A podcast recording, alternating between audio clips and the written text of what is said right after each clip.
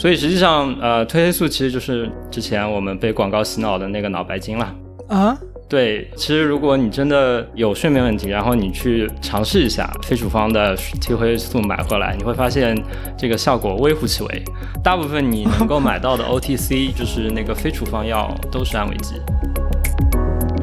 电子设备上的那种什么睡眠模式，然后就是变黄一点，那个是其实那个是有效的。嗯，可能吧，我只能说是可能吧，因为这对可能吧。实际上，你去想一想，这个呃人或者说动物的睡眠习惯都是几十亿年的进化下来的一个结果。然后你你现在是相当于要用人类的几百年的科技来对抗这个几十亿年的进化的力量，所以也是困难是正常的，没有结果才是正常的。每期对谈一个陌生行业，我是天宇，我是天宇，欢迎收听天宇兔 FM。这是一档为了开拓眼界、走出自己的局限而设立的播客，通过与人的对谈来试图与未知的领域和知识产生互动。我们每周四更新。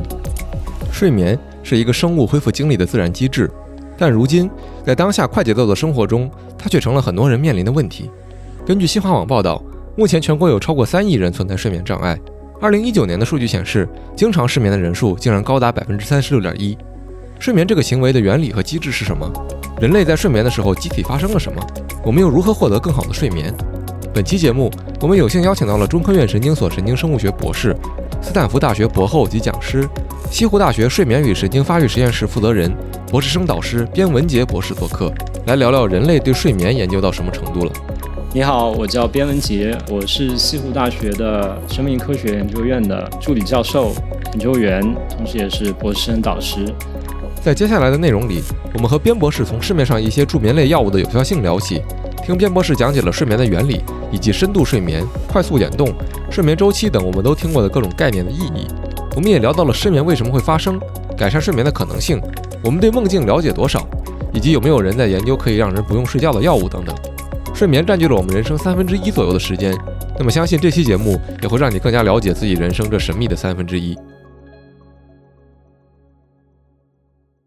现在是感觉市面上助眠类的产品还是越来越多的，可能就是也是因为大家这个问题越来越普遍吧。就是除了比如说安眠药或者褪黑素这种感觉我们听到比较多的有这种感觉科学依据的药之外，有很多那种比如说什么 Sleep Well 什么的这样的这种药，就是它那个成分是合理的吗？或者说有没有这些药其实是那种安慰剂作用？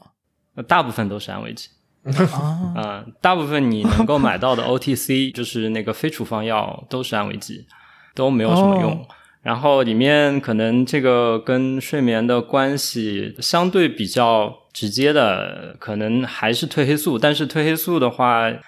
因为是这样子，就是说大家可能因为在人身上，这个白天睡觉啊，白天醒着，晚上睡觉。然后这个这实际上是一个节律的调节，然后节律因为跟我们的睡眠和活动的周期有很大部分重叠，所以大家可能一般的人就会把这两个认为是一回事儿。实际上节律和睡眠是两回事儿，睡眠受到节律的调控，但不仅仅受到节节律的调控。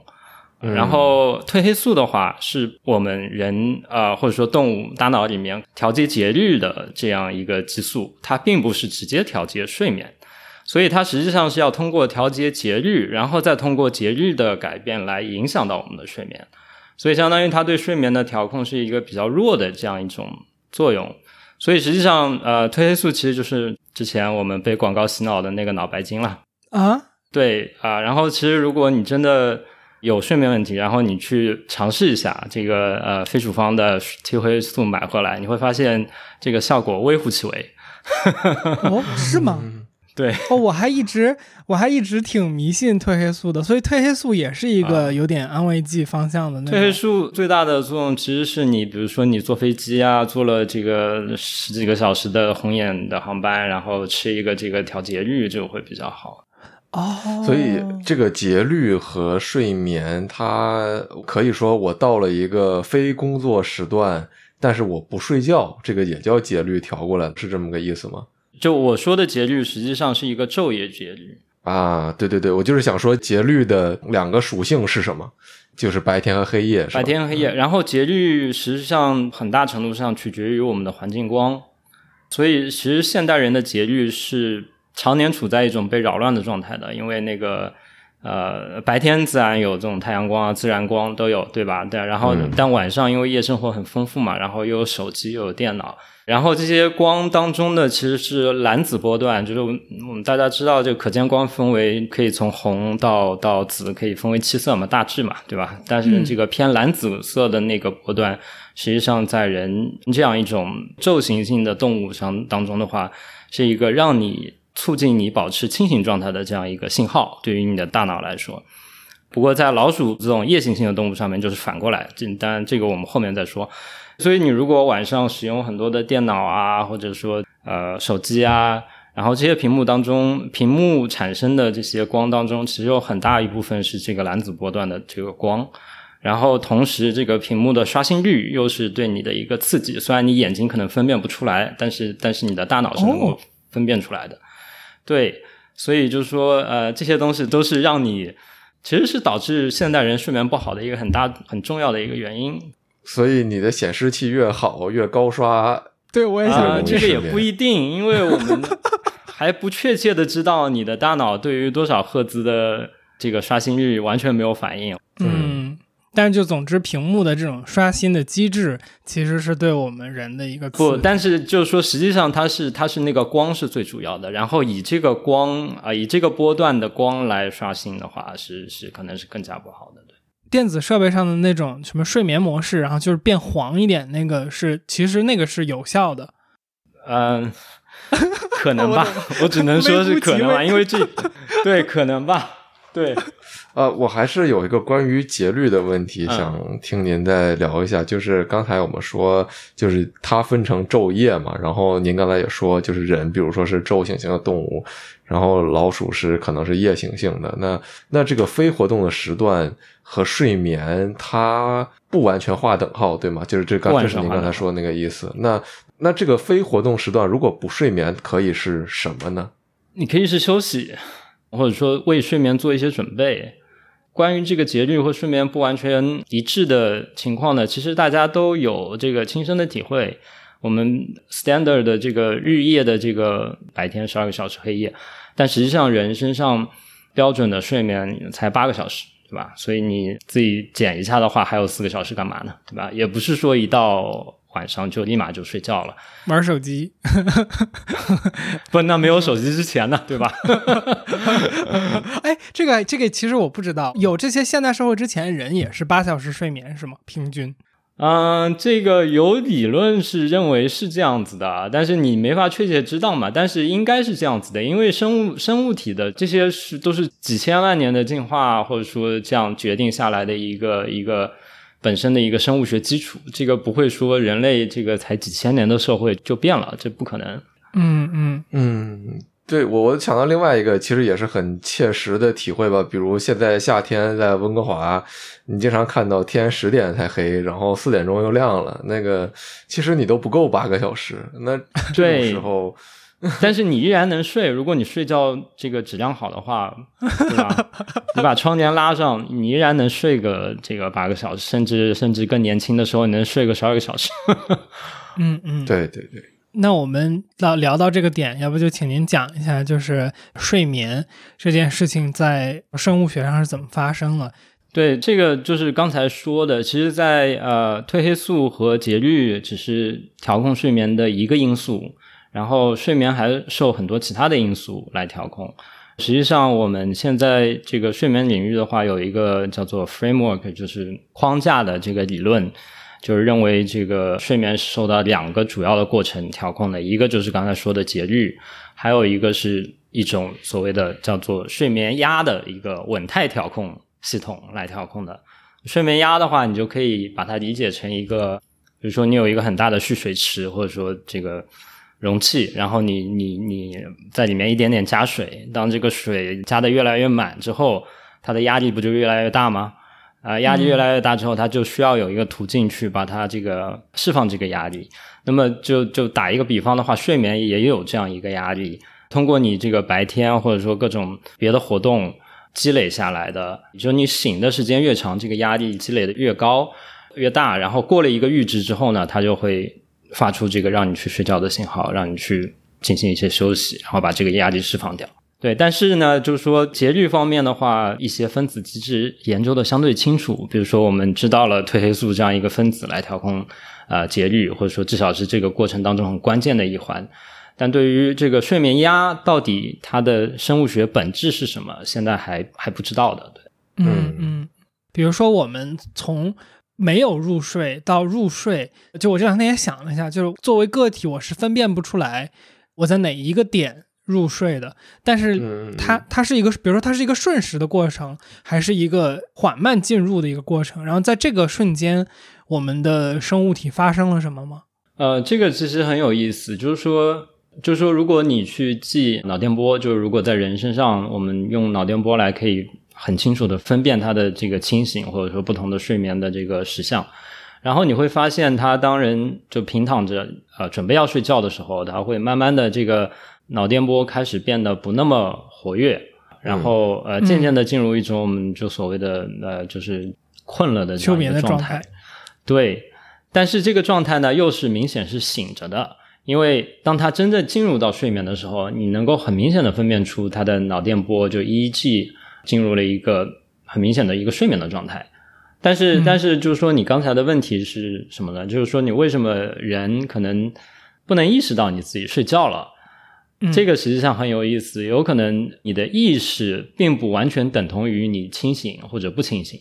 实际上，在你那个困了的时候，你其实可能已经有一点这个意识模糊，或者说你的那个 consciousness 已经有一点这个失去了。所以，你等到你真正入睡的那一刻，你不会意识到你是在这一个时间点入睡的。哦，也就是说，从从数据上看，它有一个点，但是从意识的那这个意识是怎么？判断或者说怎么监测到的呢？就是我们从科学的角度，意识的话，呃，对，从科学角度，现在这是一个很难的问题，因为特别是人的所谓的这种意识，你基本上只有在人身上才能得到你的研究对象跟你报告说我有没有意识或者怎么样，对，所以他不能报告，你也就很难去研究。还有就是说，呃，实际上我们认为我们醒着的时候就一直有意识，但实际上并不是这样子的。啊，对对对对对，科学家做过一个很有意思的实验，就是说，其实这个东西我自己都亲身经历过，因为这个属于就是说一些搞心理物理的人很喜欢给你们 show 的一个 example，就是他他给你放一个影片，然后这个影片呢是上面有好多个四五个人在那儿投篮，他让你看这个影片，然后在这个结束的时候，让你以为结束的时候他问你一个问题，呃，是要问这个里面投篮投了多少次。所以你看的时候，你就会全神贯注的把注意力都放在他们投篮上面，然后完了结束之后呢，他问的是在这个过程中有没有什么奇怪的东西经过，然后几乎百分之九十以上的人是答不上来的，他就完全没有看到有什么奇怪的东西经过，然后完了再让这个被试去看第二遍这个影片的时候。他没有这个预设之后，他会发现很明显的有一个人穿着一个黑猩猩的这样一个戏服 costume 从这个镜头中间走过，而且是很慢的速度。就是你绝对，你如果是正常的人的话，绝对能够发现。对，但是 somehow 你如果有一这这个你的 attention 在那个在那个投篮上面的话，你就会完全看不到这个人经过，你就不会意识到他的恐怖。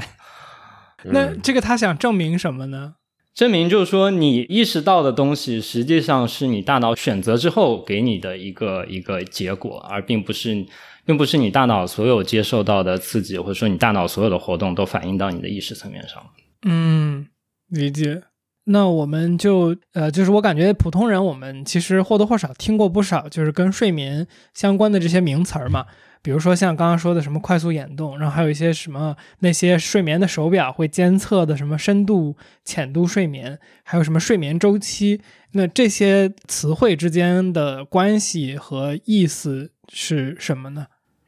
对，呃，睡眠周期的话，首先讲两个不同的睡眠时相好了，就粗略的分，我们的睡眠可以基本上分成非快速眼动和快速眼动睡眠两种。然后快速眼动的时候呢？顾名思义，就是眼睛会快速转动，然后同时呢，它的大脑的电活动，如果你记脑电的话，它会呈现一种其实和清醒非常像的这样一种脑电活动的状态，也是那种高频低振幅的。然后，但是呢，这个时候跟清醒一个不一样的地方，就是说它的肌肉是完全没有这个肌张力的，整个人就是处在一个呃类似于瘫痪的状态。然后非快速眼动睡眠的时候呢，首先没有这个特征性的眼球这个快速颤动，它也有一些活动，但是但是没有那么快，或者说没有那么剧烈啊。然后你如果去看它的脑电呢，它是非常低频，基本上是零到四赫兹这样一个频率。为主，嗯啊，去进行一个震荡，但是呃，它的振幅会会更大。这个时候，它的肌肉的活动呢，是比清醒的时候当然是少很多的，但是它又不像在快速眼动的时候那样的少，那个基本上处于一个瘫痪的状态。但是实际上，在非快速眼动睡眠的时候呢，呃，人是还是会有一些不自主的这个运动的，手啊、脚啊。如果你晚上拿一个摄像头看拍一个人睡觉的话，其实你能看得出来，翻来翻去的，翻来覆去，对对对对。对，一般睡醒的时候都跟睡着的时候不在一个地方，对对。然后我们基本上像人的话，进入睡眠是会先进入非快速眼动睡眠，然后非快速眼动睡眠呢，根据不同的这个 EEG 的特征，还可以分为由浅到深。不同的几个 stage 就不同的几个阶段，对，然后一般是从最浅的开始，然后第一阶段、第二阶段、第三阶段，以前还有一个第四阶段，现在第三阶段和第四阶段都都统一成为一个深度睡眠阶段了。但然后完了之后呢，然后再进入这个快速眼动睡眠，嗯，然后然后一个非快速眼动再加一个快速眼动睡眠呢，这个被认为是完成了一个睡眠周期，嗯。到这个快速眼动睡眠快结束的时候，人就会回到一个相对比较清醒的状态，但还没有完全醒。然后这个完了之后，他就会有时候会会会短暂的醒来一下子，有时候呢就是也有可能不醒来，然后又进入到下一个这个非快速眼动睡眠，就开启下一个周期。如果在人当中的话，一个晚上呃可能会经历四到五个这样的睡眠周期。科学家统计过，每一个睡眠周期大概是九十分钟左右。经历这样四到五个或者五到六个睡眠周期之后呢，基本上就睡够了，就会醒来了。嗯，所以这个里边的深度睡眠，刚刚您有提到一一下，就是说非快速眼动的第三、第四个阶段，现在都合成了，就是说我们叫深度睡眠，合成一个第三阶段就是深度睡眠阶段。对。所以就是平时我们听那些什么 睡眠监测手环说的深度浅度睡眠，它监测的是这个第三阶段吗？不，那些的话，就比如说像什么苹果的这个 Apple Watch 啊，对这些东西，你如果让我来说的话，我会觉得它不太准，因为它是 基本上通过一个 脉搏或者说你这个血管的这个通氧量，可能是通过这样一些指标、生理指标来来判断你是。处在哪个时期的这个呢？就是说跟你的睡眠有一定的 correlation，但并不是并不是非常的准确。然后你如果真的要去监测你的睡眠的话，啊，还是去这个呃进行一个脑电的记录，EEG 的记录会比较准确啊。嗯。然后以往的话，一般这种都是呃就是要去医院或者说去一些这个健康的机构，然后它里面有一个单独的睡眠间。后会给你戴一个这个像一个帽子一样的东西，然后上面有很多很多的电极，然后在那儿睡一晚，然后它就能把你一晚上的这个睡眠的数据拿到。现在呢，也有一些这个公司在做一些这个家用式的，但它也是这个头戴头戴的电极，像一个这个创可贴一样贴片贴在你的头皮上。但是这个我觉得比比手表那些应该是准一些的。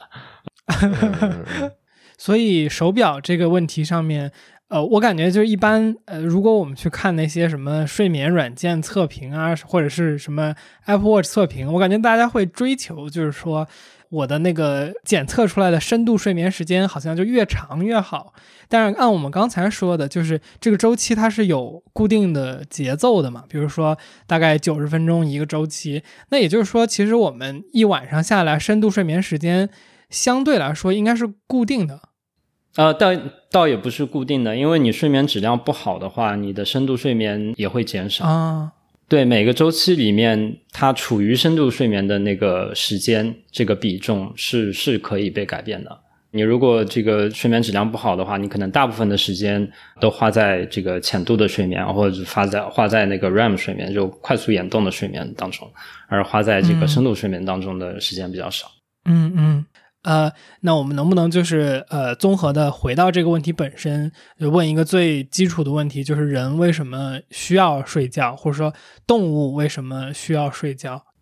首先，我觉得可能最清楚的，也是大部分的人最有这个直观感受的，就是睡眠有一个让你恢复代谢平衡的这样一个呃功能或者说作用。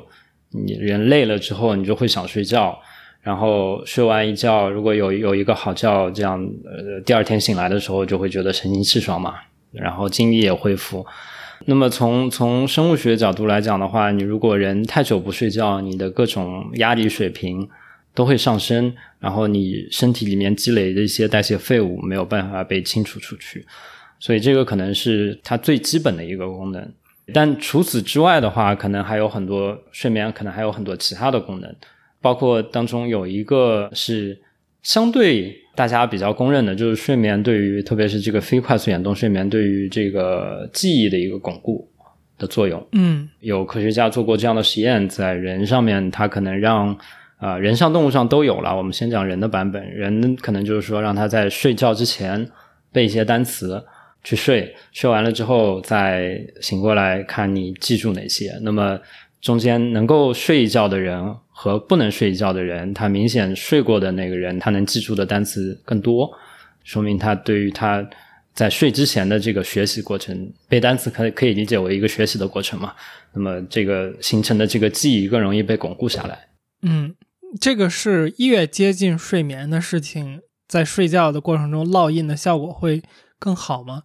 呃，对，就是说你睡前去干一些这些呃你需要记住的事情。会记得比较牢固。实际上，这是一个很容易就可以你拿来用的一个利用的一个一个原理，在日常生活当中。呃，睡之前你就有一些重要的事情，如果你要记住的话，你可以在睡之前反复的跟自己念叨一下，而且还能帮帮你快速入睡。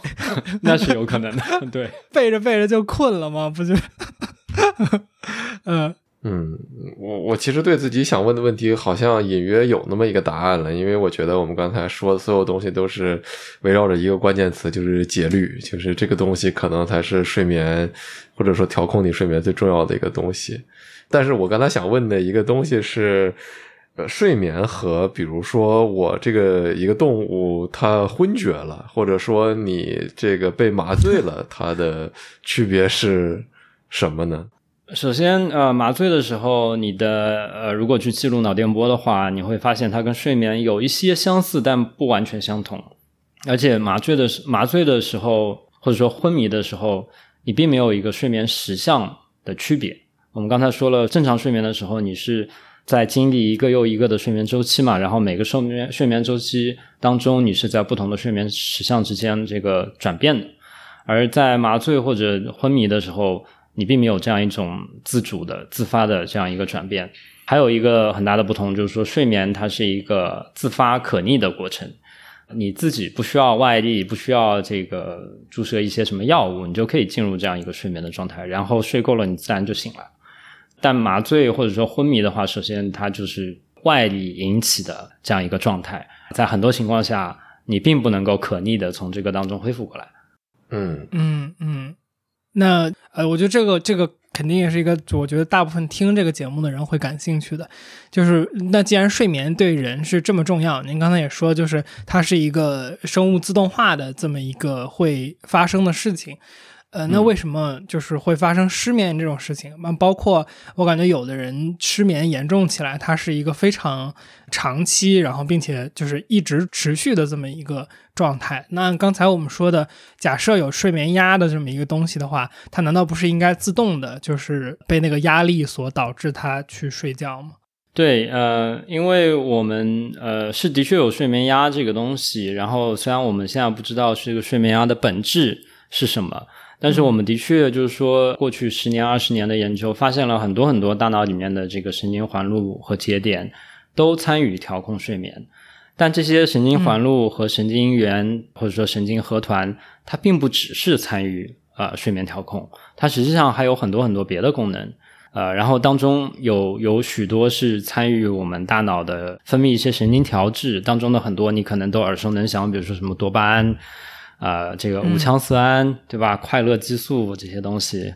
所以我想说，就是说睡眠的环路并不只是调控睡眠，然后它还参与很多我们大脑的别的过程。然后这个当中的话，就跟我们大脑的状态、每天的活动、心情、情绪这些都息息相关。呃，所以你去看这个失眠的人，其实他大部分他有一些，比如说精神压力过高啊，或者说这个会有一些抑郁啊，呃，轻度的、重度的都有了。然后还有，甚至在很多精神疾病当中，它有非常高的比例是共患这个睡眠障碍的。所以这就是说，可能就是说，就是我们的生物大脑是会用同一个东西来干很多事情的这样一种结构，或者说这样一种设计。那么好处是非常高效，坏处是当你当中的一个功能或者说一个过程受到损害的时候，你会连带着其他的东西也会受到影响。嗯嗯，也就是说，失眠就是其他的这个大脑的其他的因素导致了你睡眠这一个功能受到了牵连。这是很大一部分是有这样，当然也有说很简单的，就是说因为主管睡眠的一些一些神经元啊受到了影响。比如说，嗯对，比如说，可能一个不太跟这个直接相关的例子，或者说是一个相反的例子，就是说，有的人失眠，但有的人有这种发作性睡病，就是他不能够维持一个清醒的状态，在白天突然就栽倒了，就睡着了，特别是受到一些强烈的情绪的这个事件的时候，然后这个这个实际上它的一个呃神经环路的基础，就是说它。我们大脑里面在下丘脑的位置有这么一群分泌下丘脑泌素的这样一类神经元，然后下丘脑泌素这样一种激素呢，它是对于维持这个我们大脑的清醒状态非常必要的啊这样一类大脑里面的物质。那么这样一类神经元，不管是因为一些什么别的原因导致它这些神经元的死亡，或者说处于一个不太健康的状态。或者说它本身有一些基因突变，导致它这个呃下丘脑泌素的合成有一些缺陷，都会导致大脑不能够维持正常的清醒状态，从而导致了你嗜睡的一个症状。然后，事实上这一类神经元的功能缺陷，这个原因是占到了整个发作性嗜睡的病例当中绝大多数的这样一部分病人，都是因为这部分神经元的功能受到了影响。对。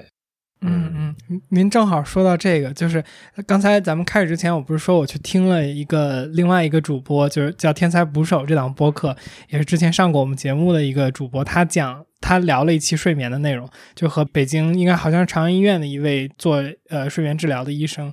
然后就是正好我今天听到一个最惊讶的他那期节目里面的一个点，就是他自己。就那个主播自己就是有睡眠，就是嗜睡问题吧，好像是，呃，然后他说他最严重的一次就是在他朋友的婚礼上，他举着酒杯说祝酒词的时候，眼睛一闭睡着了，然后，然后，然后现场好像谁说了一句说他是不是又睡着了，然后他在梦里听到了那句话，然后就醒了，就我觉得哇，还是挺厉害的，就是就我因为现实没见过这种情况。这个还是很挺典型的一个一个发作性睡病的一个症状，因为这种一般就是说，因为因为刚才我们描述的这一群神经元，它其实就其实就是一个很好的例证，它不单管这个睡眠和觉醒，它还参与很多别的情绪啊，这个 social 的这样一些一些功能，它都参与。所以，当你有一些这种很强烈的情感刺激的时候，它就会在这个当中有一些。就俗话说是串了，然后可能就会影响到这部分神经元的呃活性，然后它的一个一个电活动，从而导致你这个觉醒和睡眠上面的一个症状。突然在节目里给猛哥问诊了，对。我我过两天就见到猛哥了，我跟他说一声，跟他预告一下，下一节目要串台。因为我本来觉得这件事情神奇的点，就是在于他在一个如此亢奋的环节上，突然就是睡着，感觉这个是一个很极端的情况，就是会让人感觉说这个这个病入膏肓到什么程度了，才会在如此那什么的情况下，就是突然睡着。但不是他，他可能日常生活还能反而还能正常的这样一个维持正常一个清醒。但是要是有什么强烈情感冲击的时候，反而更容易睡着。对对，就是像您说的，就是他正就是反而是这种情况导致了那个发作。我我其实也很好奇，另外一个事儿就是不知道，到时候问问猛哥，他如果在这种情况下睡着的时候，他的意识里是有什么？他 What's going on there 那种感觉，然后。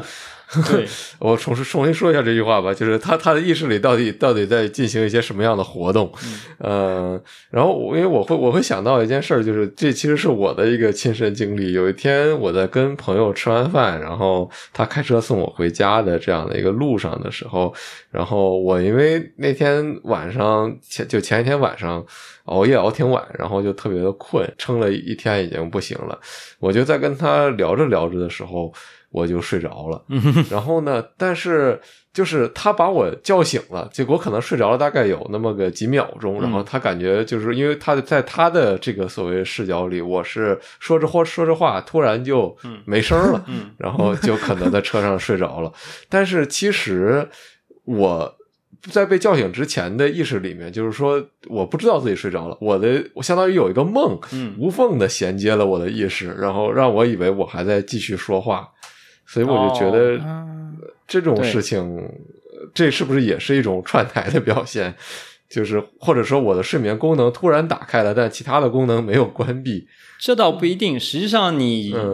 当你不在做梦的时候，其实你是意识不到你在睡觉的。大家可以就是自己回想一下自己对于睡眠的经历，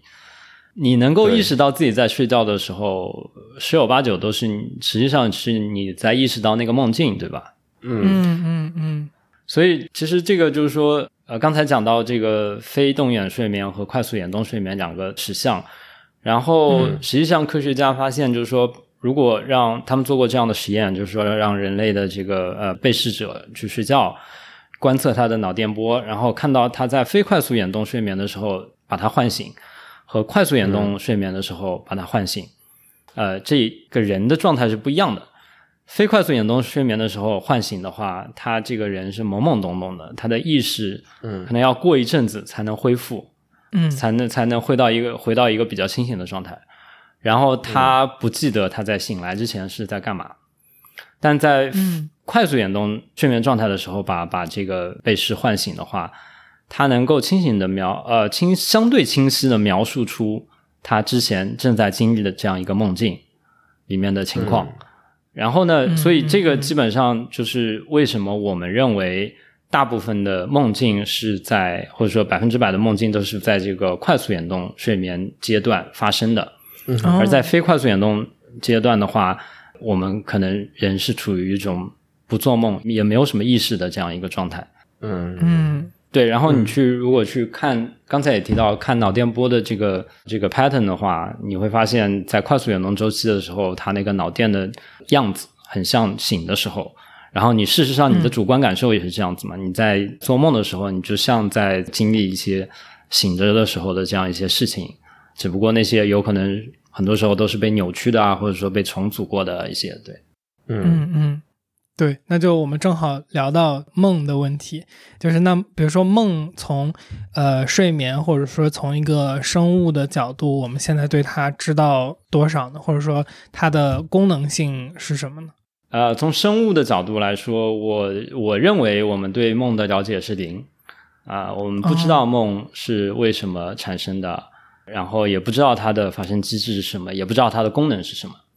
呃，嗯。这里面很大的一个原因就是说，我们呃生物学研究是不能够用人来做实验，而梦境基本上目前为止只有人才能告诉你他梦到了什么。小鼠或者说别的动物，它即便做梦了，呃，你也没法知道，你也没法知道它梦到了什么。所以这个目前就是说，从生物学上面来讲的话，很难去研究，或者说没法去研究。所以，基本上现在对于梦境的一些研究，基本都是心理学方面对它的一些一些研究或者说解析吧。那么大家都知道这个弗洛伊德的这个梦的解析啊，虽然这个现在的主流心理学可能已经不再 把它对不再认为这是一个正确的观点，或者说 或者说无所谓正确不正确，这个几乎认为它不是一个科学了。对对，嗯对。所以呃，对生物学上面来说，我们并不知道；心理学上来说的话，可能它是一些这个在你睡觉之前，或者说你醒着的时候的经历的一些呃事情和片段，进行一些在梦里面进行一些重组啊、回放啊，从而产生了这样一个所谓梦境的这样一个东西。对，嗯，我能不能问一个呃，我们就假设性的大逆不道的问题？就是如果我们能用人来做实验的话，怎么研究梦呢？这个很有意思，就是说，呃，就我们把道德的东西先抛开，呃，假设性的。那么，首先你就可以去看他在做梦的时候，脑子里到底他的电活动状态是什么样的，对吧？然后你可以让他醒过来报告他梦到了哪些东西，因为是这样，就是说我们大脑里的这个脑电活动。对于有一些事情，你是能够叫做解析出来。比如说你在清醒的时候，呃，你给一个目前当然只有动物被试了，但人身上有可能也有可能也是这样子。就你给一个动物看一个进行一个视觉刺激，比如说一串什么一个一个光点沿一个轨迹运动吧，咱们举例子来说就，然后你会发现在这个他的脑子里在视皮层上面。也会出现这样一串一个特定顺序的神经元，按照一定的顺序进行一个放电，就是说他他他兴奋了。然后你在梦境当中呢，呃，在不是说梦境，在那个老鼠睡觉的过程当中呢，你往往能够看到这样一个放电的这样一个次序进行了一个回放，就是说它按照同样的次序，同样这些神经元又重新给你展呃展示了一遍这样的一个神经电活动，对。而且这个电活动往往是它的时间是被压缩的，就可能是一个两倍速或者四倍速。然后有时候呢，它的顺序是反过来的倒序。就比如说你可能清醒时候的那个活动是一到一二三四五六七，然后你在睡眠当中记录到的，呃，也是这些神经元，但那个顺序变成了七六五四三二一这样子。对，嗯，就正序倒序都有。所以就是说，这个也是。我们认为动物也会做梦的一个一个很重要的一个证据，但是因为动物不会说话，也不会报告你它到底是不是就梦到了这个它之前看到过的东西。但如果在人身上的话，它可能就可以报告报告给你这样一个结果，然后这个就可以跟你的这个实际的观测证据相互印证，去进行一个这个检验吧。对，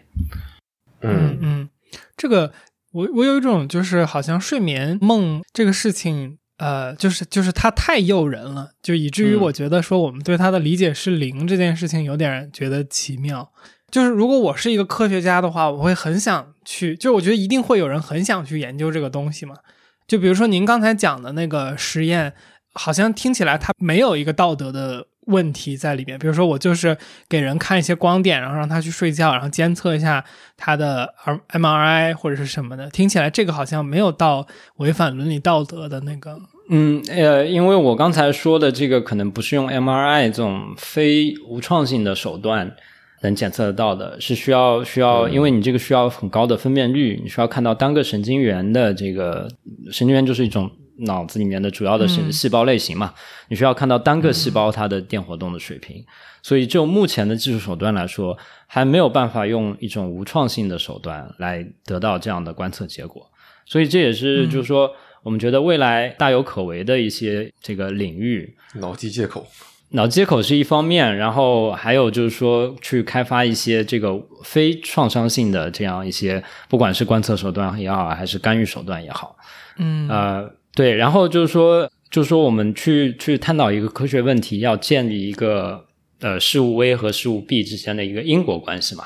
这就是现在动物研究和人类上面的实验最大的一个区别。就是说，在动物研究上，我们能够做一些操作，比如说你看到 A 和 B 同时出现，你认为它可能相关，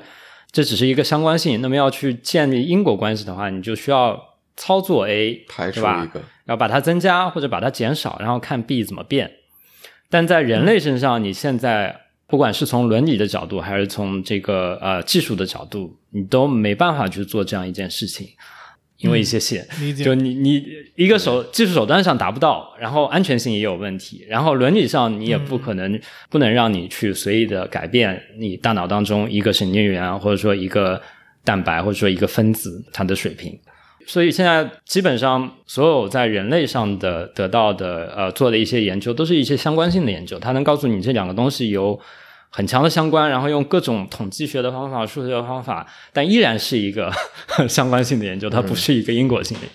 嗯，明白。我觉得我们对梦这件事情在生物学上了解是零，这个信息本身就很有意义吧？就是因为其实我们普通人对于梦它承担什么功能或者什么都有很多的遐想。然后包括像您说的，可能他在心理学层面上面也接受到过很多解释，但是我觉得从生物学上我们并不了解这件事情本身，我觉得是一个挺有意思的信息。我是没有预期我我们走进这期节目会，呃，聊到这个这个结论的。那就是我们刚刚聊了很多睡眠的这些基础的概念性的问题嘛，比如说在这个领域过去的一段时间，几年也好，说这个领域最令人兴奋的一些新的发现，或者说一些最重大的突破都有哪些呢？我觉得我们这个睡眠领域的话，过去十年或者说二十年最重大的一个突破，就是确认了很多很多。参与睡眠调控的神经元，然后它们相互之间的连接、相互之间的这个作用方式确定下来了，找到了，或者说对。然后从以前对于睡眠调控或者说觉醒调控是一个模模糊糊的，大致知道啊，这个是从脊髓到脑有这么一个信号，但这个信号具体是什么不太清楚。到现在说。呃，我明确的知道是哪个神经元投射到哪个神经元，然后啊再投射到哪里去调控这样一个睡眠啊或者说觉醒之间的一个转变，然后还知道了这个并不是一个单一的过程。我们知道现在的话知道了有这样一套促进睡眠的系统，也知道有这样一套促进觉醒的系统。这两套系统并不是并不是重合的。而是两套系统，然后它们相互之间会有这个相互抑制的这样一个作用，就类似于一个跷跷板。像二十年前的话，我们可能认为啊，大脑这个不是醒着的时候就是睡着，它可能就是维持醒的信号没有了，它就自然而然的就是就是睡觉。但现在现在发现不是这样子的，嗯嗯，它不是说白了一个硬币的两面，而是两个硬币，可能有好多个硬币。对对对对对，嗯对，呃，就是说睡着，呃，促使我们入睡的是一套机制，然后那促使我们醒来的是另一套机制。对，现在的观点来说是这个样子的。对，但是这两套机制之间并不是相互独立的，就是当我们这个促进睡眠的这些神经元它兴奋的时候，它产生促睡眠的信号，但它同时会抑制我们那套促进觉醒的系统。然后反过来，那套我们需要醒过来的时候，那套觉醒的系统活跃了之后，它会一直促进睡眠的这样一套系统。嗯，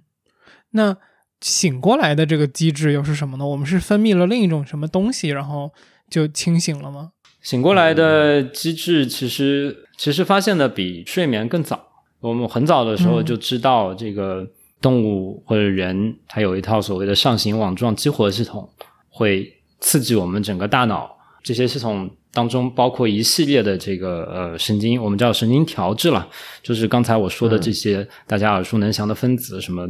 去甲肾上腺素啊、五羟色胺、多巴胺啊这些东西，乙酰胆碱啊这些东西，可能大家以前高中、初中生物课上都都学过。但是呃这些东西呢，它对于我们的大脑总体来说是一个整体兴奋的这样一个效果，所以通过激活这套。系统，然后就能够让我们的大脑维持在一个比较清醒的状态。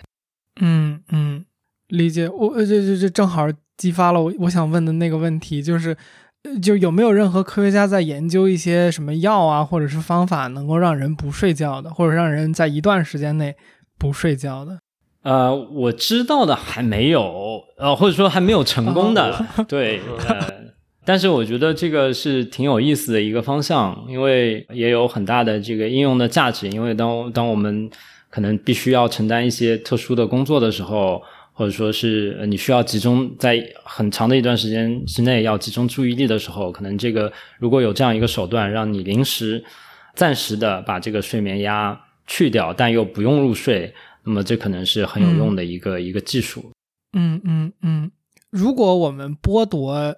呃，就就是哦，就首先也有听说过有一些那种，就是不知道那个算算不算失眠了？睡眠剥夺，呃睡眠剥夺的实验，以及也有听说过有的人好像就是睡眠特别少，就有那种个例，就是他几乎好像不怎么需要睡觉。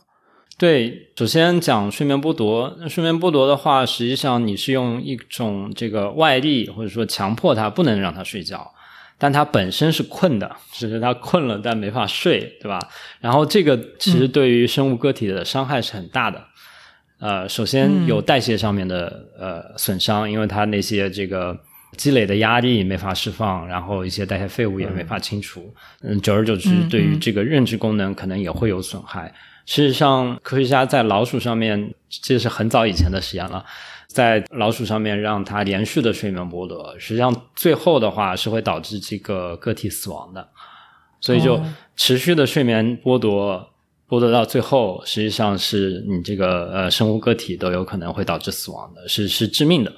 嗯。然后你说的另外一种情况的话，就是说有些人天生睡得少，或者说是他这个的确有。然后我也遇到过这样的人，说他每天啊，我就睡几个小，呃，可能四五个小时一天，或者三四个小时，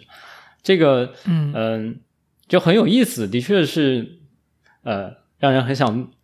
在他们身上做实验，但是不行，但是，但是，但是那个，对，但是还有就是说，有一些可能就是说他，呃，他的确在白天或者说在别的一些什么时候，他有一些间断性的休息。但是他自己没有意识到，啊，也也就是说，睡眠的那个功能是有可能通过其他的形式来去实现的，是吗？也有可能是会有一些这个非常瞬时的睡眠啊，因为实际上我们在老鼠、小鼠上面观察到，其实你很短的一个睡眠的叫做 episode，就是就是一个一段睡眠吧，一段睡眠实际上平均的时长，呃，在小鼠上是几分钟。嗯，就是几分钟到十几分钟的，然后甚至短的时候，它是可以有十几秒都有可能的。所以，嗯，如果就在人身上可能没有那么短，但是也是可能会有一些非常短暂的几分钟的这样一个睡眠，然后甚至你自己可能处在一个恍恍惚惚的状态，你你没有完全没有意识到，手机砸脸，手机砸脸，对，对。然后还有的人呢，是对说什么呃，其实就是说他他白天睡午觉，他没算进去，这也是有可能的，嗯嗯，就打个盹啊什么的。然后当然也有一些也有一些人的话，就可能是真的就是对于睡眠的需求比较少啊，那这个就可能跟他自身的基因决定，因为实际上我们的睡眠的状态也跟其他所有的人类的。疾病或者说健康状态一样，很大程度上是受到我们自己的基因呃影响的。那么这个这些基因的话，可能就影响到很多方面，比如说你产生一些促进睡眠或者让你嗜睡的物质的这样一些能力啊，或者说你对一些其他的，比如说咖啡因的一些代谢的能力啊。然后还有就是说，你决决定了这些这个你本身调控睡眠觉醒的一些神经环路，它的构架，那么最终也是由我们的基因决定了。那么你可能这个上面和别人稍微有一些不一样，对吧？嗯，那感觉以后这个不睡眠科技可以通过基因编辑来 来去执行实现，至少可以调控。问题是就是说，想要人不睡觉很简单，你给个药或者让他持续兴奋或者怎么样都可以。难是难在在他不睡觉的同时，又不对他的身体造成损害，嗯，这才是最难的。嗯嗯嗯嗯，理解。刚才我们说到一个，就是比如说白天的这种片段式的睡眠，然后我就想起来，我从大学的时候就听过一个概念叫 power nap。就是，但我不知道这个概念是医生科学家提出的，还是就是坊间传闻把它叫成了这个东西。就是说，呃，比如说你中午的那种小睡，是把它保持在一个比如十五分钟左右的这种时长，是十五分钟。每每个人好像说的这个时长的说法不一样，就也很神奇，是吧？对，那就是坊间传言有多种版本。对，然后就反正我当时听说的那个版本是说十五分钟。然后，那你要这么说，我这些年一直在践行这个十五分钟哎，就是我一般中午困的不行了，我就是上一个十五分钟、二十分钟的闹钟。而且这种我觉得挺神奇的是，这个十五分钟在我醒过来的时候，我觉得很长。就是比如说我我呃我睡十五分钟，或者说你正常在醒着的状态的十五分钟，你感觉是一下就过去了。然后我感觉这种睡眠的。短睡的十五分钟，感觉醒过来的时候你会一惊，说哎，是不是过去了一个小时了？但是一看可能就只是十五分钟。嗯，他那感觉跟你睡了三四个小时可能差不多。对对对对对对，所以我们先破除一下这个十五分钟这 这个迷思。这个很难讲，因为因为实际上这个取决于每一个人他自身，只是主要的他没有一个金标准嘛，他的金标准就是你自己的主观感受。你你睡了十五分钟，你醒来觉得你自己的精力恢复了，还是说更累了？如果你觉得恢复了，那那这个时长对于你来说就有效的，但对于别人就未必了。所以就是说。首先，这个时长很难讲到底多少合适。你要说从睡眠的原理来说的话，你可能是睡满一个睡睡眠周期会比较合适。那但是你睡眠睡满一个睡眠周期的话，你可能没有那么长的这个时间。作为一个午睡来说的话，也不太现实。然后呃，时间感知这个东西，实际上你睡觉的时候，包括做梦的时候，也是你对于时间感知时间的感知是有偏差的。这个完全是。合理的，就是说你 你觉得比你实际睡的时间长，对这个很正常。理解。那比如说从就是正好您提到那个睡眠周期，比如我是不是午睡的时候，呃，因为我之前听过一个呃优化睡眠的方式，就是说什么像您刚才说的，就是一个睡眠周期，那也就是我们按睡眠周期来去规划自己睡多久，而不是就是说一定要去八个小时拿这个八小时对作为标杆。而是拿睡眠周期作为标杆那像先说这个，就比如说呃小睡的这件事情，那是不是我们类似于拿这个睡眠周期的这个阶段来去看睡多久比较好？还是说，呃，因为刚才我们不是说，比如什么非快速眼动有三个阶段，然后怎么怎么样的？我在想是不是和这个挂钩？嗯，就说，你从睡眠科学的角度来说的话，你肯定是睡满一个睡眠周期，这个时候唤醒，你自己本身的不适感或者说这个疲劳感会最低。因为你如果等到进入下一个睡眠周期的时候，然后你在中间打断，就相当于你正常的这个睡眠的 oscillation 这样这样一个这样一个过程被被强行打断了嘛？嗯，所以所以你就会有一些这个，比如说，如果你刚好在非快速眼动的时候被打断了啊，那你醒来可能就是懵懵懂懂的，然后要过好一阵才能恢复这个清醒。那那这个可能对你后面呃下午的要进行的一些学习工作来说，也未必是个好事儿，对吧？然后你要是这个这个在做梦做的正爽的时候，或者说正在那个高潮的时候被人 被人叫醒，那你可能脑子里还是梦境的这些东西，然后可能也并不是太好。但是，但是还有一个现实的因素，就是说你未必每次都能睡满一个睡眠周期嘛。这个现实条件未必就允许你这样子。作为午睡来说，然后作为晚上睡觉来说的话，啊，你也一般人不可能有一个这个实时监测你脑电波的，然后告诉你现在在哪个周期啦，然后呃几个四五个周期完，然后把你 这么准时的给给叫醒起来，对。所以就是说，你可以大致规划一下，在入睡的时候可以大致规划一下，然后可以记录一下自己从你躺下，然后到睡着，然后比如说你算大概四到五个周期，如果每个每个周期是按九十分钟算的话，那五个就是五九四十五嘛，呃，四百五十分钟，四百五十分钟你再算一下，大概是等于多少个小时，然后你可以把闹钟设在那个时候，但那个可能没有那么准，可能会会有一些偏差的，对。然后你自己再结合你醒过来的自己这个感受去去进行一些调整，对，嗯嗯。刚才我们说的四百五十分钟，我快速啊，这是大致的，因为 因为这个睡眠周期每个人也还不一样，甚至说就是大部分观察到的范围是七十到一百一十分钟，我查到的数据是这样子，但是就其实每个人的睡眠周期也不是那么精确的说就是九十分钟，明白。对，因为刚才是这个算出来是七点五个小时，七个半小时。对对对，所以那也就是说，就是每一个人自己的睡眠周期是相对稳定的吗？只能说是在在这样一个范围内波动吧，也不是说每个睡眠周期就完全时长是一样的，这个并不是这样子。嗯，但可能每个人个体自己之间的这个可变性 variation 要小一点。嗯，那自然醒的时候一般都是睡眠周期结束吗？还是自然醒的时候也有可能是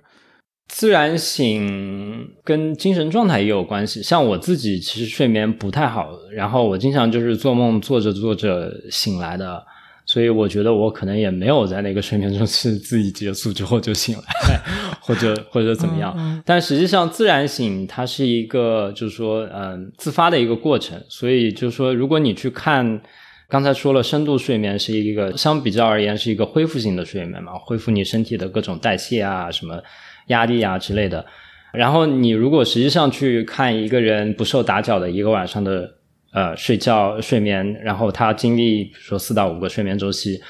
他第一个周期的时候，他可能那个深度睡眠占的比重最大，然后到第二个周期的时候，那个就短一点，到第三个周期的时候就再短一点。然后再到最后就快醒来的时候，他实际上那个深度睡眠占的这个比重就很少了，甚至几乎没有都有可能。所以就是说，它这个就我们叫做睡眠压，就是深度睡眠的时长可以等效于睡眠压的一个强度。然后这个东西实际上是决定了你呃睡得有多深，然后有多想睡觉。然后慢慢的经过这样的四到五个周期之后，你这个睡眠压被排除、被被释放掉之后。你本身就没有那么想继续睡了，那么这个时候你就是自然醒了。明白，这个叫经济学上叫 marginal benefit 递减，是吧？就每一个周期都，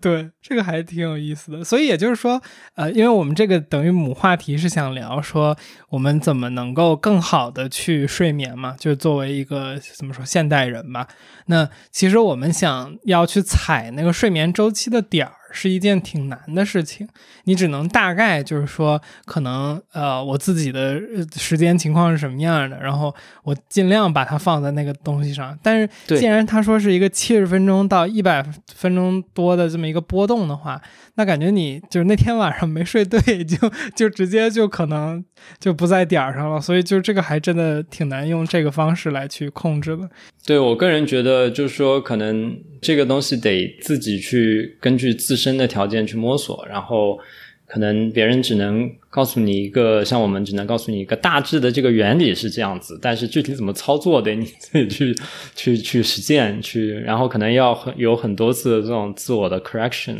对。您就是既然研究这个，然后您又说您睡眠不是特别好，您有没有自己对自己的睡眠做什么优化？我们能能参考一下吗？呃，我其实其实没有，我觉得我基因有问题，所以我的睡眠可能 很难用这种行为校正的方法来达到一个很很有效的效果，因为。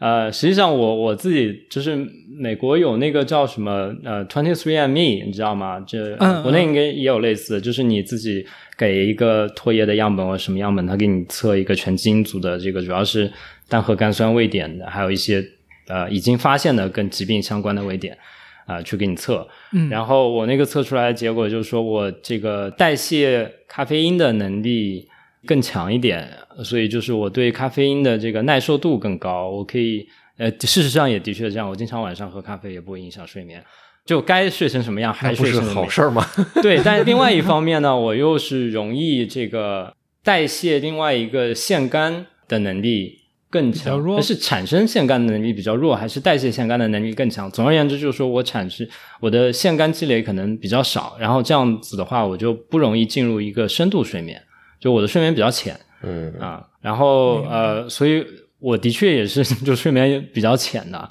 然后经常会意识到自己在做梦。可能我自己能做的就是说，嗯，尽量让每天入睡时间和醒来的时间都尽量在一个比较规律吧。就是说晚上比如说十二点睡觉，那十二点就算没有什么困意，也也也在床上待着，上床对躺着。但有时候有用，有时候没有用。然后，对，然后我不睡午觉，就是我白天就基本不睡觉，因为实际上，如果你有夜晚这个睡眠不连贯或者说睡眠深度不够的问题的话，实际上会建议你白天尽量不要睡，把你的就这个清醒的时间延长，就不要中间去打断，这样你的睡眠压就是一直得不到释放，积累积累，然后到晚上一次性释放。这样对你睡眠保持一个连贯，然后加深你睡眠深度有一定的好处。嗯嗯。然后像别的，我看到有一些这个医生的建议，临床医生的建议了，就是行为矫正睡眠的一个方法啊，也有一些，包括像就是晚上尽量少少看手机、电脑啊，然后环境光，就是房间的光调成比较呃弱的、昏暗的这样一个强度，可能就对促进睡眠比较有帮助。还有就是说，你在在睡前的一到两个小时，可以适当的做一些运动，这样相当于增加一些身体的这个疲劳感。当然要适当，不能说是去跑个马拉松这不行。对对对对，休息不回来了，这个叫什么支出回报对 不成比例。对对对对对对，但总体来说，行为矫正的方法。比较适用于没有其他共患疾病的一些轻度睡眠障碍，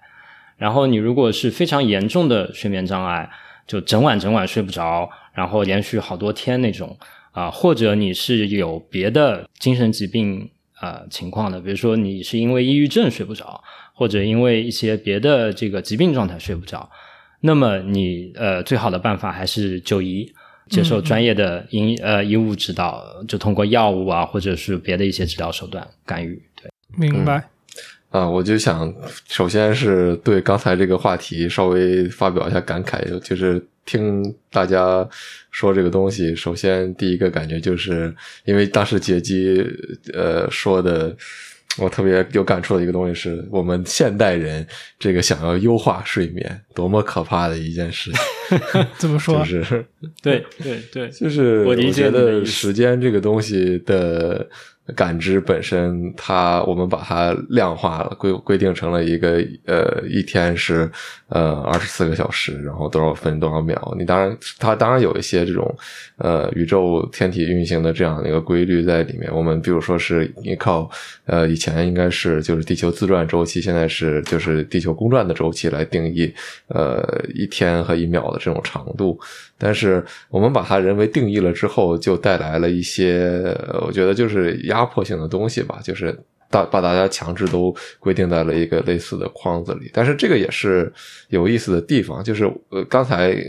边博士也讲了很多，就是说，呃，我们作为个体，他睡眠的这些差异，就是人其实可能是不一样的。他每个人有很多不一样的地方的同时，你也不能说每个人都是完全不一样的，因为我们还有一些共同的机制上的东西是是相通的。那你怎么样去理解和和调和这两种东西？就是说，你你怎么去和这两种东西和解？我觉得是一个科研研究人员以及个体都需要去考虑的，就是。你你相当于既需要说我的研究是有意义的，说我不是一个虚无主义的，任何研究都是毫无意义的，但你也不能说哦，我研究出来之后，这个就是每个人都是这样的，你不和这个东西一样，就是你有问题。那嗯，你相当于是需要更有一些。呃，人文关怀的这样精神在里面吧，我觉得。而且就是说，刚才刚才聊到一点，说我们能不能发明一些这个技术或者手段，让人不睡觉，或者说怎么样？然后我不是说至今没有，我还没有看到有有成功的这个报道嘛？实际上，你去想一想，这个呃人或者说动物的睡眠习惯，都是几十亿年的进化下来的一个一个固定下来的这样一个结果。然后你你现在是相当于要用人类的。几百年的，就按长了算，也是几百年的一个科技来对抗这个几十亿年的进化的力量，所以也是困难是正常的，没有结果才是正常的。嗯嗯嗯嗯嗯，我就觉得说这样的东西，最稍 sorry，最后在既然都已经说到这。如果这种东西真的发明出来了，但是它不是对人体完全无害的，因为你想，即使这些药剂的东西对人体完全无害的可能性挺低的。你现在就是吃个板蓝根，它可能还有一些副作用。那当然，板蓝根厂商可能不同意这个观点的。Anyway，就是呃，它它的副作用有的话，真的能阻止我们去使用这种东西吗？我觉得未必吧。啊，未必。那对，其实我觉得就。呃，我们就迎来了更灰暗的未来。其实，对于大部分人来说，呃，甚至包括一部分科学家，人做选择的时候都是不理性的。然后他可能是，就说各种好和坏、好处和益处，在他那儿的权重是不一样的。他现在是想要得到这个好处，那么一些坏处或者说副作用，可能就会被自觉不自觉的就会被减轻这个权重。对对，就像我们您最开始讲的那个看视频里面有没有大猩猩的那个啊，对例子，我觉得也是有有相似之处。我们注意力在发展上的时候，我们就忽视了一些其他的问题。对，我觉得这就是如果像刚才这种不需要睡眠的技术被发明的话，我觉得可以发明，也可以用。呃呃，就是说，嗯，你有这样的特殊的需求，可以。我们应该可以接受它的出现，也可以接受它的使用，但是相对的，你要准备好接受它的代价。特别是你选择承担这种呃，就是就是使用这种技术的人来说，是我觉得就是这种，就是看它的普及程度。就是如果它的普及程度很高的话，它就形成了一个，就是可能个体的选择并不多了。就是其实我我问这个问题，一定程度上也是因为。我现在三家公司，然后我自己觉得我时间是不够用的。但是睡眠这个东西，如果你去挤压它呢，它带来的结果就是你白天的工作效率又会降低。所以你你对吧？就是你等于这个东西，你你你来回来去等于跑绕不开。然后然后但是我可以抛一个棘手的问题给你吗？Sorry，我吗？我吗？对啊，你说。嗯，就是如果有这样的一个药，呃，对不起，我们这个好像自从某一期节目开始，我就开始给你玩一些思维实验之类的东西。但是，就是就我们假设有这样一种药，你你作为三家公司的老板，首先你自己吃不吃，咱们先不说，你可以 cover 这个成本给你员工吃的话，你会让他们吃吗？然后让他们工作十八个小时吗？呃，我觉得，呃，这你得让我想一下。我 我觉得这个东西的就是就是结论，我我第一反应，我先说一下我思维的方向吧，就是我思维的方向，就比如说我对呃人力资源这个东西的看法，如果我们把它当成一个人力资源这种就是管理的思路去看的话，其实我可以不去看它的就是实现路径，我可以看 output，就我可以看结果。对吧？就是我我我不会去通过说，哎，你你给我去吃这个药来去解决这个呃 output 的问题，而是我我在市场上公开的去看，我可以选择的雇佣的人嘛。那如果你比如说你这个人的工作能力很强，你可以在不吃药的情况下去做到同样的产出，那我就雇你就好了。那如果你是一个吃药的人，然后你达到了同样的产出。那其实一定程度上说，这个应该不是我作为一个老板一定要去选择的一个东西。可能我选择的更多的是从结果的角度去看。这个也就是为什么我刚才说，这个药一旦出现，那可能就不是一个个体，就是说他选择的问题了，它就变成了一个竞争问题。就是如果呃从企业的角度上来说，这个东西在个个人层面上使用是合法的话，那我去。我不会去看说你用没用这个药，我只会看你的产出的话，那结果就是有可能有一部分人就发现倒逼了你做这个选择。对，你不吃这个药，那我的竞争力就就像你说，你就没得选了。对，就就不如别的人嘛。那我在人才市场里边就没有竞争力了，那我就没得选，我就要去吃药吧。就我想到了两个事情，一个是就是那个 coffee break。就是最早的这个就是 coffee break 这个来历，呃，反正我听听过一个说法，就是它是工厂主发现，就是大家在喝了咖啡之后，怎么产出的那个效率会变高嘛？因为你兴奋了那个工人，所以他们发明了这么一个 coffee break。然后呢，就是工人们觉得挺好的，是一个休息时间。但是另一方面，它 push 出了产出，那其实就是我们刚才说的这个场景的一个另一种实现方法吧。只不过它不是睡眠，而是兴奋。那这个是我刚刚想到的一个东西。这可以，咖啡可以算是一种原始版本的这个抑制睡眠的药，所以也是有这个异曲同工的地方。对，是的，是的，是的。其实，其实咖啡是我们现在的一个对这个东西的解决方案。然后我刚才想，好像想说的是关于这个现代人的问题。大白，你刚才说到就是这个什么日期的，我有我们的人为的规定啊，什么这那的。那也就是说，我们在现代的这个环境下，就是我们处理的这些事情的变化，导致了我们产生，比如说一些睡眠问题，或者是什么压力问题。那呃，就是回到我们讨论过好多次的那个 high tech low life 的问题，其实感觉这个倒反而是一个 high tech low life 的一个佐证，就是睡眠变得不好了，对吧？就是我们之前说过很多这个 high tech low life，然后我们会有一个呃反向的假说，就是你可能不是 high tech low life，是 high tech high life，但是你可以就是就是你怎么定义嘛？那个 low life，你可能从事的是更简单的工作，但是你可以有更多的休息时间。但是从呃我们机体的这个反馈上来看，我觉得它还挺有佐证性，就是说我们变得更加的。睡眠不好了，或者说我们的生物的这个东东西受到影响了。我边说这个话，我又想到另一个角度去理解，就是它可能并不是一定是 low life，而是只是你现代社会的变化又一次超过了人的机体进化的节奏，导致了你的不适，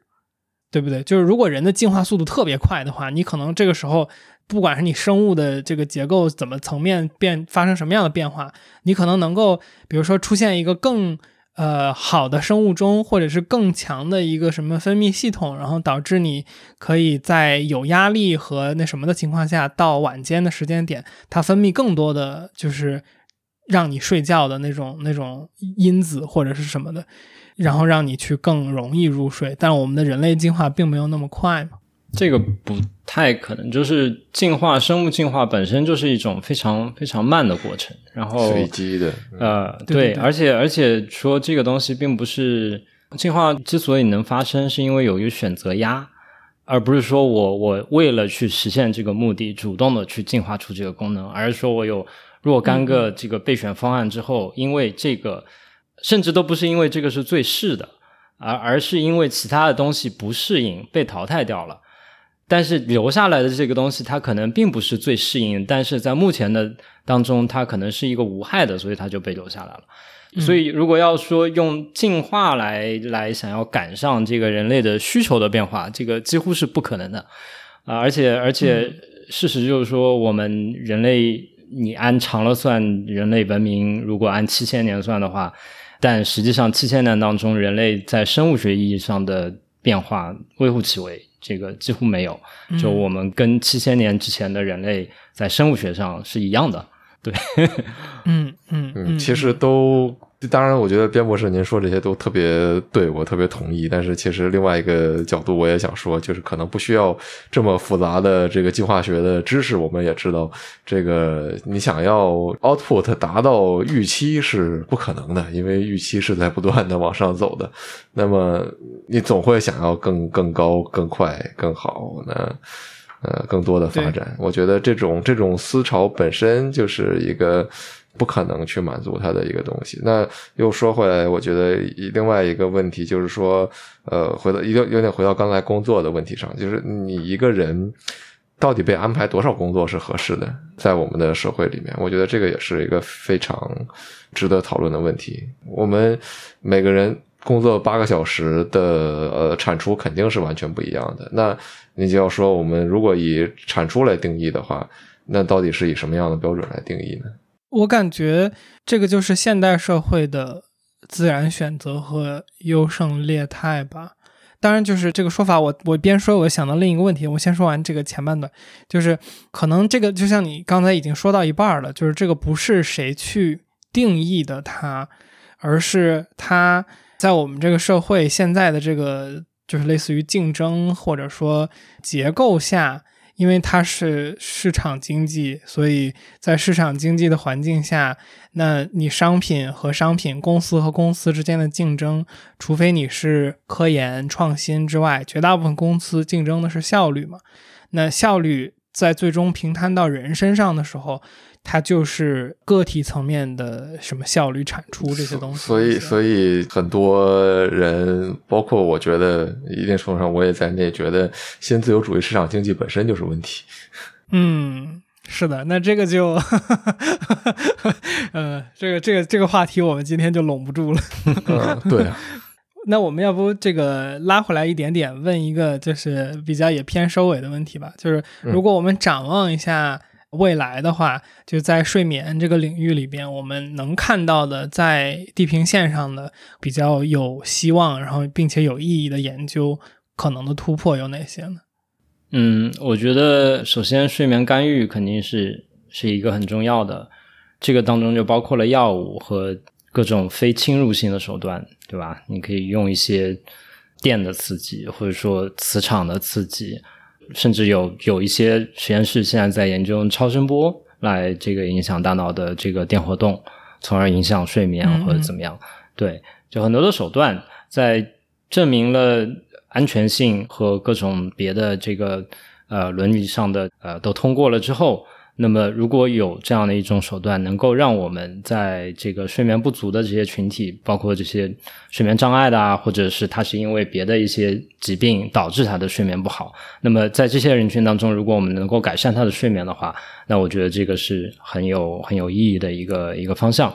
当然，这个是偏应用、偏临床转化，对吧？呃，那我对我自己来说的话，我我觉得可能未来就是说，把我们对于睡眠的认知，从现在这样一个静态的，然后单一时间截面的这样一个认识，扩展到一个动态的。纵向看的话，从发育上来看，然后横向看的话，在不同物种之间比较得到的，对于睡眠这样一个重要的生物过程，有一个更全面的认识。那可能对我自己来说，认为是这是一个更大的突破。嗯。对，我觉得从现代人的角度，我感觉这个睡眠问题，感觉在我们可预见的未来，它会越来越是一个主流和被大家重视和严重的问题。因为就像咱们，我也就当接下来说的是个收尾了。就是咱们预聊的时候，其实您提到了一个东西，就是说这个睡眠它占到人的这个整个生命周期的可能三分之一的这么一个时长嘛。所以，其实我们人人花了这么多时间在变得更加的舒服，变得更加的好。比如说，我们想吃更好的东西，我们想要买更好的这个房子，然后这个开更好的车，等等等等这些东西。然而这些绝大部分我们去给自己的这些投资和。呃，所有的这些其他的东西都是针对着，就是我们醒着的那个二分之三、三分之二的时间，三分之二，对对，三分之二的时间。但是实际上，就是我们拿这个比例来看的话，睡眠它占到了你人生非常非常大的一个比例。但是我觉得从怎么说注意力和人的这个，我觉得从我自己个体的角度上来说，就是我也没有对睡眠这件事情花足够的精力去改善和去把它弄得更好。我我记得当时听那个财新的主编王朔他讲过一个话，就是他当时就说。就他也是提到这个东西，就是人的睡眠占到了你的三分之一。那如果你想要去，呃，就类似于说过好你这一生吧，那就是，那你你三分之一百分之三十这种权重的东西，它的重要性一定是放在非常前面的。不管你用采用什么样的方法，换床垫儿，把你的房间的所有的窗帘弄成绝对不透光的，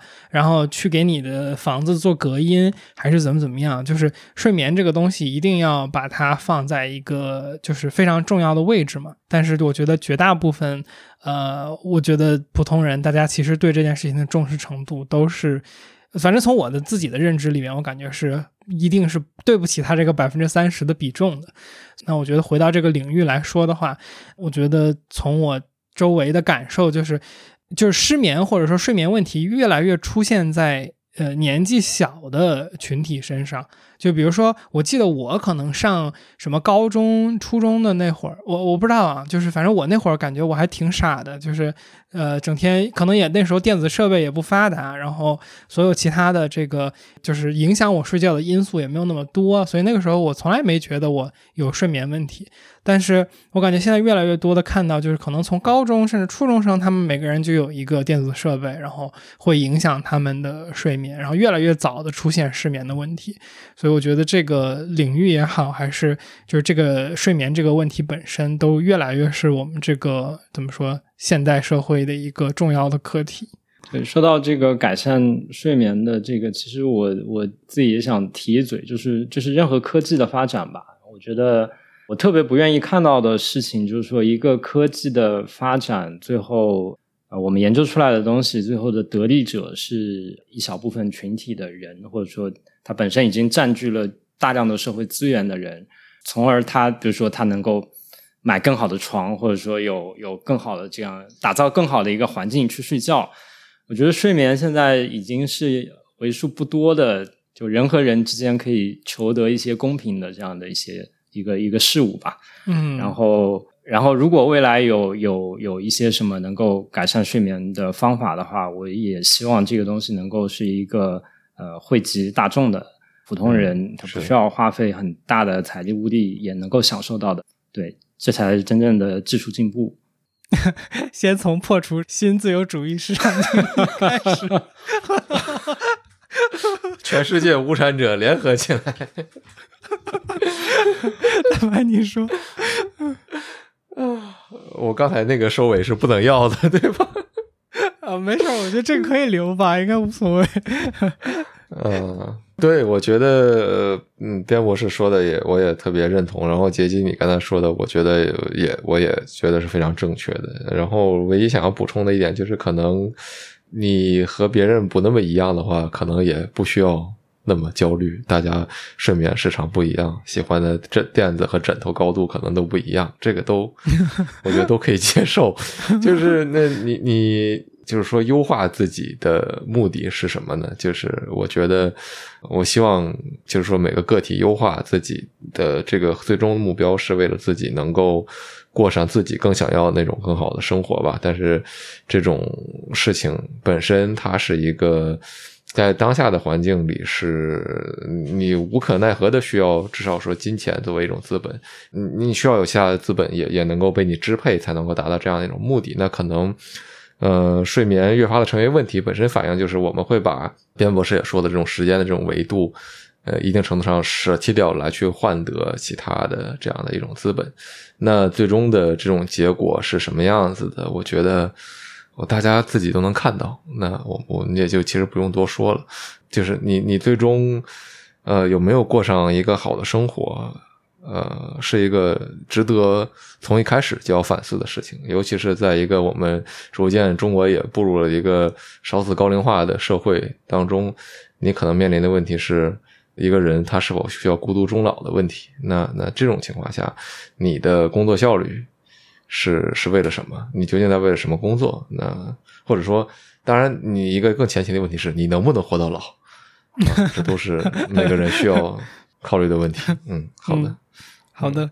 嗯，我有一个特别那个就是 random 的总结，就是我发现，如果我们一期的节目的结尾可以可以可以就是聊到说。呃，要幸福哦，就说明这期节目聊得很好。因为我们经常感觉就是聊着聊着，最后上升上升上升到问题就是人活着干嘛？人活着要高兴，人活着要舒服，其他的就是都是为这件事儿服务的。就不管是哪个领域，就是脑科学也好，还是这个睡眠也好，还是心理还是什么，就就是感觉聊了聊，最后基因编辑也好，最后都是。嗯，这个目的是最好是这个，要不然感觉意义就不存在了。就不管是你个体的也好，还是群体的也好。嗨，这里是后期的天宇，不知道这期节目你听下来感觉怎么样？对于我和天宇来说，褪黑素和大部分助眠类药物都是安慰剂，这个信息其实还挺意外的。我甚至还听天宇分享过他吃的一些睡眠糖，感觉还不错。那如果这些都是安慰剂的话，那看来安慰剂安慰的不错。最后呢，也再次重复一下，如果你有持续的睡眠问题，我们还是推荐你去直接就医。就像我们在节目中所提到的一样，睡眠是一件占据我们生命三分之一左右的大事儿，值得我们认真去对待。好了，如果你对关于睡眠相关的问题有任何可以补充的内容，或是自己的一些经验和经历，也欢迎你在评论区评论与我们一起交流，说不定你的评论也会启发到其他的人。我们也要特别感谢第五十八期的嘉宾周婷婷博士将边博士介绍给我们。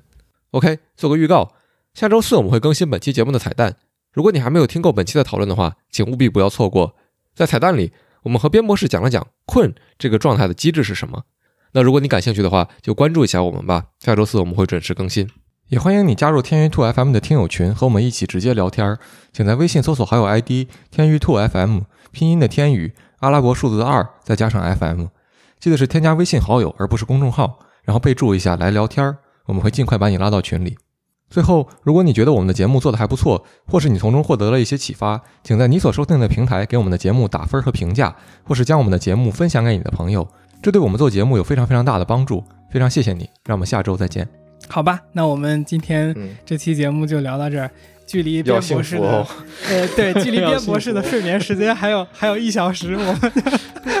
就对。在这里结束这个对话吧。嗯，特别感谢边博士来参加，然后希望有机会我们还可以聊天。对，谢谢谢谢你们，这个很有意思。好，好，拜拜。拜拜。拜拜。拜拜。